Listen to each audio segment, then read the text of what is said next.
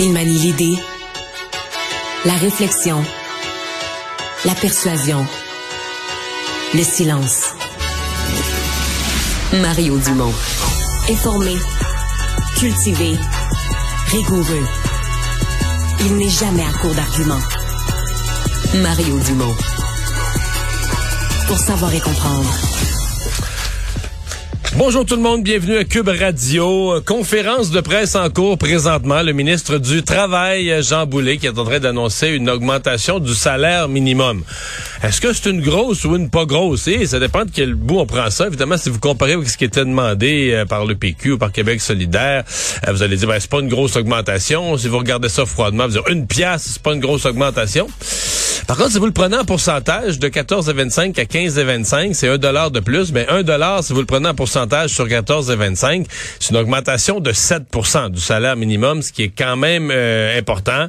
Euh, ce qui est même un peu au-dessus, malgré que l'inflation a été très haute l'année passée. C'est quand même un peu au-dessus de l'inflation. Donc voilà, une pièce de plus de salaire minimum. C'est pas à compter d'aujourd'hui, par exemple.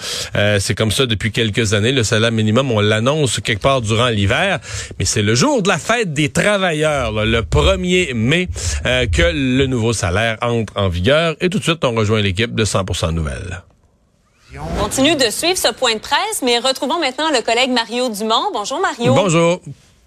On a pas mal de matière. Commençons Beaucoup, justement avec oui. le salaire minimum, 15,25 Donc, on augmente d'un dollar. On n'est pas encore au seuil de l'Ontario, là, qui est à 15 et, euh, et 50. Mais bon, on, on, on passe finalement la, la jauge du 15 ce qui a été longtemps demandé. Ouais. Mais là, ce qu'on demande, c'est le 18 récemment. Là. Oui, évidemment. Euh, on passe l'Ontario, mais écoute, euh, Marianne, c'est plus. C'est plus 15 et 25 au Québec que 15 et 50 en Ontario parce que faut, tu peux pas prendre le salaire minimum comme une donnée absolue. Tu dois le prendre en fonction du salaire moyen de la société et tout ça. Et même si on a fait un rattrapage, hein, l'obsession de M. Legault de rattraper l'Ontario Ben au niveau oui. de la richesse puis du revenu moyen des ménages, on a fait quelques points de rattrapage. Mais le Québec est encore une province pauvre, là, très très loin de l'Ontario, à, à plusieurs points de pourcentage. Le revenu moyen des ménages, c'est encore plus de 15% en bas de celui de l'Ontario. Donc euh, non, c'est une augmentation. Faut comprendre, faut le prendre en pourcentage. Tu sais, on peut dire, ah, une pièce de l'heure fait pas une grosse différence. Faut le prendre en pourcentage. C'est 7% d'augmentation du salaire minimum. C'est plus que l'inflation de l'année qui vient de se terminer, malgré que l'inflation fut énormément élevée. Donc, on, on- on garde Ouais. cette idée que non seulement on compense l'inflation, mais on permet même aux travailleurs au salaire minimum euh, de, de gagner un tout petit peu de pouvoir d'achat. Donc, même dans une année de très forte inflation, euh, on permet aux travailleurs au salaire minimum de gagner un tout petit peu euh, de, de pouvoir d'achat. Donc, c'est une annonce qui est, euh, qui est importante. Moi, je dois dire que j'approuve. là. C'était là une politique qui avait été implantée par l'ancien gouvernement de M. Couillard, le ministre du Travail, Dominique Vien à l'époque, euh, qui est poursuivi par le gouvernement euh, Legault. Moi, j'approuve totalement l'idée qu'on ne politise pas la tort et à travers le, le- le salaire minimum, etc., qu'on le fixe à partir d'un- calcul le plus proche possible, le plus précis possible, basé sur le, le- le salaire moyen, tout ça. Moi, ça me paraît une chose qui est bien, euh, bien, bien euh, raisonnable. Et le, le raisonnement qu'on ne peut pas et qu'on ne doit pas entendre, je sais que c'est un raisonnement facile. C'est le premier raisonnement naturel qui vient, c'est de dire, tu prends le salaire minimum, puis tu fais fois 35, là, 35 heures par semaine, puis tu dis, bon, ben, à ce salaire-là par semaine, est-ce que quelqu'un peut vivre? Est-ce que quelqu'un... Sincèrement, le salaire minimum n'est pas fait, c'est pas un salaire auquel on fait, on, on essaie de se faire à croire qu'un chef de famille, par exemple, que quelqu'un qui serait qui aurait deux enfants pourrait faire vivre toute sa famille.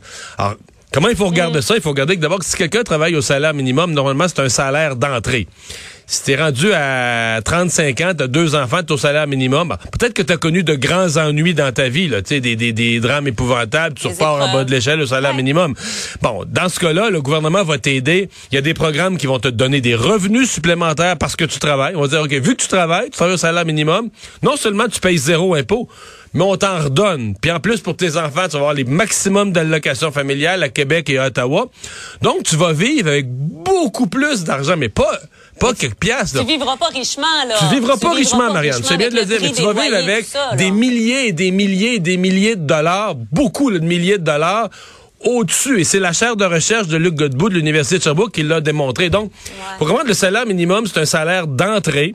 Euh, pour les plus petites entreprises, celles qui sont fragiles, qui embauchent, par exemple, un étudiant qui commence, c'est le salaire en bas duquel on dit aux entreprises, regarde, si t'es pas capable de payer ça, là, ferme.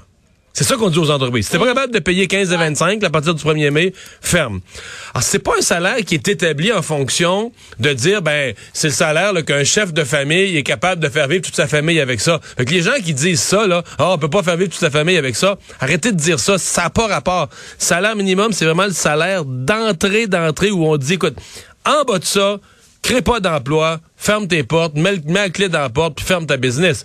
Il faut le voir comme ça, le salaire minimum. Et, c'est pas tant de monde que ça. C'est même plus... Tu sais, il y a quand même de moins en moins de monde au salaire minimum. On a même plus 300 000 personnes maintenant dans tout le Québec qui travaillent au salaire minimum. Une grande partie étant des jeunes, euh, qui souvent habitent chez leurs parents, puis tout ça. Fait que tu sais, il faut le remettre dans son contexte, là. C'est sûr qu'avec la pénurie de main-d'œuvre aussi, les entreprises se sont vues dans l'obligation d'augmenter les salaires. Donc, des gens euh, qui auraient été au salaire minimum ne le sont plus. Euh, parlons euh, de Bernard Drinville au sortir du Conseil des ministres, donc qui a dit les bulletins chiffrés, là, c'est là pour rester. Tout ce qui est bulletin avec commentaires, quelque chose d'un peu plus qualitatif et tout ça, ça pourrait être fait, mais, mais de façon complémentaire. C'est une bonne décision pour toi? En fait, je, vais faire un petit brin d'histoire pour commencer. Je peux pas pas le faire. Tu sais qu'il y a une vraie histoire avec les bulletins chiffrés parce que dans la réforme de l'éducation qui avait été imaginée par Mme Pauline Marois, qui était un désastre, tu veux mon avis là. Mais bon, il y avait toutes sortes d'affaires. Il y avait quelques affaires qui avaient du bon sens, qui ont marché, puis des affaires, puis l'implantation a été vraiment là, terrible parce que les syndicats voulaient pas embarquer. Mais il y avait cette notion de changer les bulletins. Je sais pas si tu te souviens des compétences transversales, puis tout ça. Mm. Et le, à un moment donné, Lucien Bouchard, comme on dit, cette année. Tu sais que M. Bouchard, il a du caractère, de la détermination. Et un beau jour, il a décidé, il était, je me souviens exactement, il était là quelques pieds. Si la caméra se tournait, on verrait l'ascenseur juste à droite, là, juste, juste dans ce corridor-là. Il était devant cet, ascenseur-là, les yeux, le feu dans les yeux.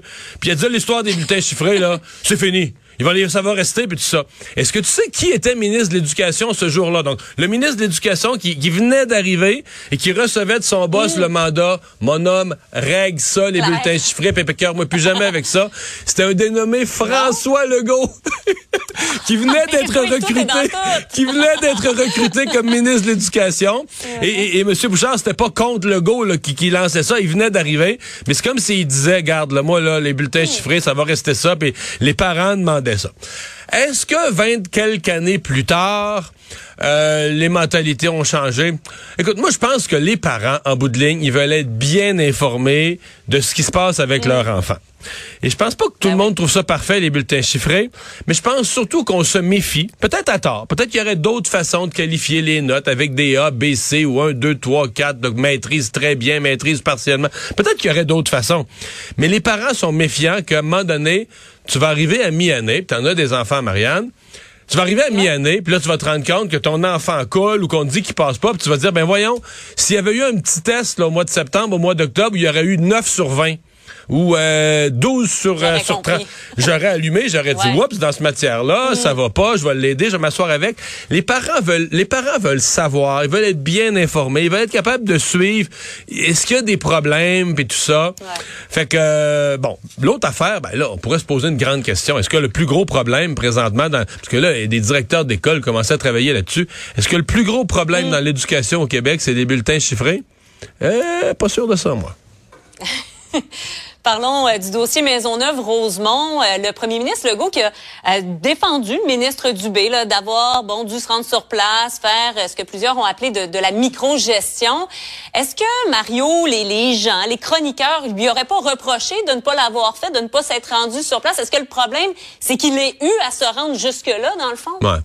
C'est dans la langue anglaise qu'il y a une expression euh, qui décrit bien ces situations-là. Damn if you do, damn if you don't. T'es fait si tu le fais, t'es fait. T'es cuit si tu le fais, t'es cuit si tu le fais pas.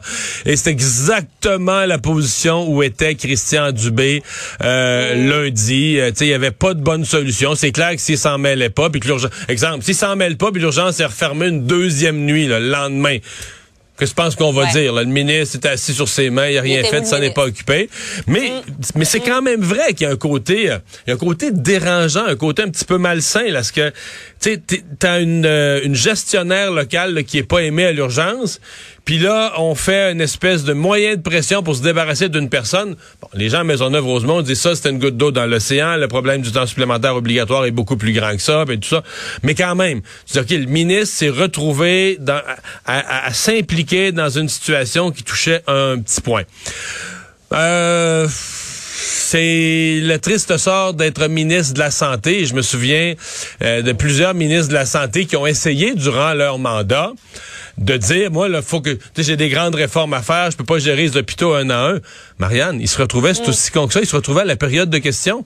Je me souviens de, dans le temps de Jean Rochon, les libéraux lisaient, les libéraux avaient encouragé le public. Euh, euh, C'était l'époque où notre collègue de la Tom Mulcair et d'autres étaient des députés libéraux, ratoureux. Et euh, il avait demandé au public de leur envoyer des lettres. Fait qu'il lisait. La Madame Marianne Lapierre, le 13 février dernier, s'est présentée à l'urgence et 18 heures plus tard, puis là fait que tu comprends? Euh, et là, donc, le ministre se retrouvait en chambre à devoir répondre de toutes les situations. Puis encore là, il était fait. Parce que s'il disait, je m'en mêle pas des affaires locales, on l'accusait d'être un sans-cœur, quelqu'un qui regardait la souffrance humaine de haut, puis qui s'en foutait, puis qui était ben au-dessus de tout ça. Ben et s'il se mettait à répondre, ben là, il se rentrait la main dans la gestion locale des hôpitaux. Alors, c'est un dilemme constant des ministres de la Santé. Puis Christian Dubé, il, même s'il veut pas, il va être pris, euh, il va être pris avec ça. C'est la seule pour lui, le défi pour lui, c'est d'avoir des gestionnaires locaux, c'est de nommer les bonnes personnes, d'avoir des gestionnaires locaux vraiment forts, qui vont prendre en charge les problèmes, puis qui vont faire qu'un minimum vont remonter jusqu'au ministre. Ouais, qui prennent la chaleur et qui prennent les questions aussi euh, des journalistes. Ah, Merci beaucoup, Mario.